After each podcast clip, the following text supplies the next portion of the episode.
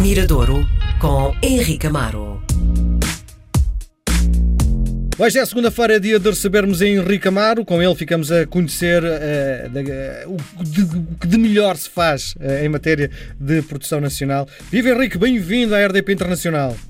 Olá, Miguel, como estás? Deixa-me antes de mais dizer que os números de, das picagens no podcast do Miradouro uh, estão com números muito uh, elucidativos uh, da dedicação que tens à produção, à causa nacional e por isso mesmo estamos, estás de parabéns. Não, bom, estamos, estamos, estamos. claro, é, claro que é, é bom para todos. É bom para todos. Está a chegar, Sim. Está a chegar ao destino. Isso.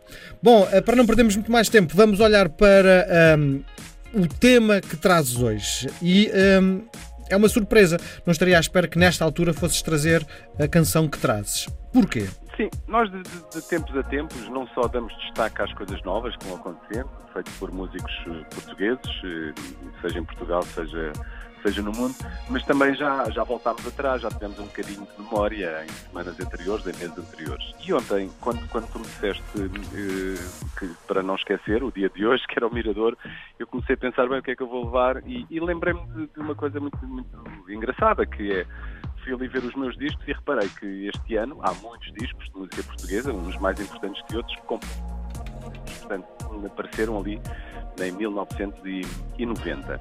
E fui em busca, se calhar, da, da banda mais forte do rock produzido em Portugal, os Chutes e Pontapés, uh, que tiveram um disco gravado nessa altura, o Gritos Mudos, é um disco gravado no Brasil, uh, e que foi na altura, considerado um fracasso perante o sucesso que a banda tinha tido nos, nos, últimos discos. Os Chutes, toda a gente sabe a história, é uma banda que vem uh, de um meio, diria, underground, obscuro, que consegue conquistar pessoas, que assina por uma multinacional e depois, a partir de 87 até 1990, é incrível. Eu porque sabia a história, mas agora olhar para, para os factos e para os e para os discos, reparo que realmente foram três anos muito, muito intensos, Sim. porque eles gravam, lançam em 87 o Circo de Feras, lançam em 88 o disco 88, portanto também muito, muito de, de, grande sucesso, que amplificou mais o sucesso do disco anterior,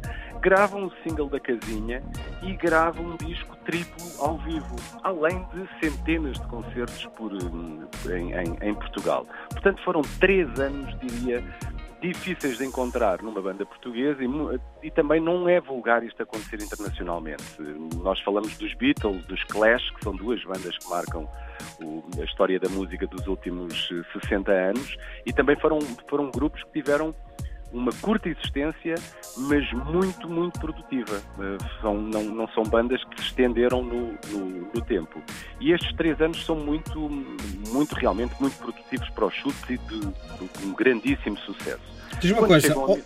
antes de avançarmos, olhando à distância para este disco, tu não gostas deste disco, não gostas de ouvir com atenção as canções? Gosto, gosto, gosto muito deste disco. Gritos Mudos, gravado no Brasil, é um disco que já na altura eu achava que era um, um pouco exagerado, justificava-se. Justificava-se porquê? Justificava-se porque havia um cansaço, eles próprios já admitiram isso. Havia um cansaço do público, um cansaço dos jornalistas, um cansaço da rádio perante o, o, que tinha acontecido com os chutes. Portanto, os chutes já não eram novidade, e, e, e, eram muito, tocavam muito na rádio, apareciam em cada, em cada vila e em cada cidade do país, apareciam nas páginas dos jornais, iam à televisão, enfim, não, se calhar não, não tanto quanto, quanto outros artistas, a televisão sempre foi um bocadinho mais conservadora nessas coisas, mas estavam, diria, estavam na espuma dos dias há muito tempo. E então as pessoas olharam para aquele disco, se calhar com um bocadinho de não ouviram com ouvidos de ouvir e ficaram ali, se calhar, com alguns preconceitos e um cansaço que, que, que, existia. Mas eu já na altura, eu era miúdo e gostava muito do disco e ouvindo o disco hoje, o disco tem belíssimas canções, está muito bem produzido e é o início da grande crise dos chutes e pontapés. De uma crise que começa em 90 e que só é reabilitada depois em 95 com o disco acústico. Eles vão para o Brasil, porque no fundo conseguiram que a editora investisse num bom estúdio, queriam sair de Portugal, foram para o estúdio do Gilberto Gil, que era um, se calhar o melhor estúdio do Brasil na altura, no Rio de Janeiro, e uh, vá lá, a, tra a tragédia, entre aspas, o, os eventos adversos começam a surgir logo no Brasil porque acaba de ser eleito o, aquele presidente que todos nós conhecemos, mais uma figura. O Brasil é muito fértil também na criação dessas figuras. Hoje temos Bolsonaro, mas não nos esquecemos que há uns anos atrás tivemos, tivemos Collor de Mello. Uhum. E, e, e, o Collor de Mello é eleito em março de 1990. Portanto, os chutes chegam lá e pouco tempo depois o Collor de Mello, eu não, não, não sei detalhes, mas manda congelar as contas bancárias de todas as pessoas por causa, enfim, daqueles dramas e problemas financeiros que o Brasil também sempre teve. E os chutes ficam no Brasil, eh, diria, eh, a sustentarem-se, a sobreviverem com o dinheiro que tinham fora da. Porque era muito difícil eh, ter acesso à conta bancária e ir ao banco, não havia caixas multibanco, mas ir ao banco e poder levantar dinheiro para a subsistência. Portanto, aquilo começa ali logo um. Mal. Um, um clima meio.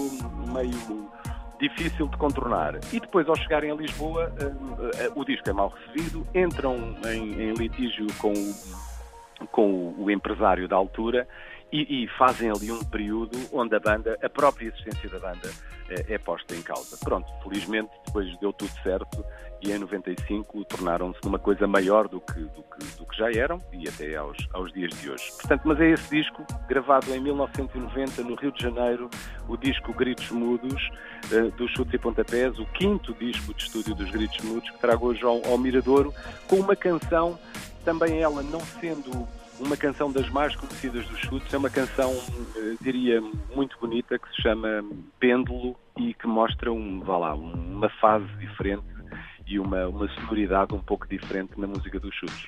Tem, deixa-me só dizer uma coisa para fechar. Uh, tem um solo de saxofone que me deixa. Uh, eu acho que, para mim, na minha opinião, é a melhor música de sempre dos chutes e pontapés. Ah, olha, olha, não sabia, não, não discutimos isto né? perante os nossos ouvintes, admito que não, não fizemos essa discussão. Eu também gosto muito. O, o Gui, uh, o saxofonista dos chutes, que sempre teve um, diria, um, um, grande, é um grande, é um grande desafio ter um instrumento como o saxofone numa banda que é reconhecidamente uma banda rock e uma banda de guitarras. E, e eu aqui, aqui nesta canção eu também considero que tem uma, uma prestação muito, muitíssimo boa e que leva a canção ainda a um, a um plano mais, mais, um plano superior.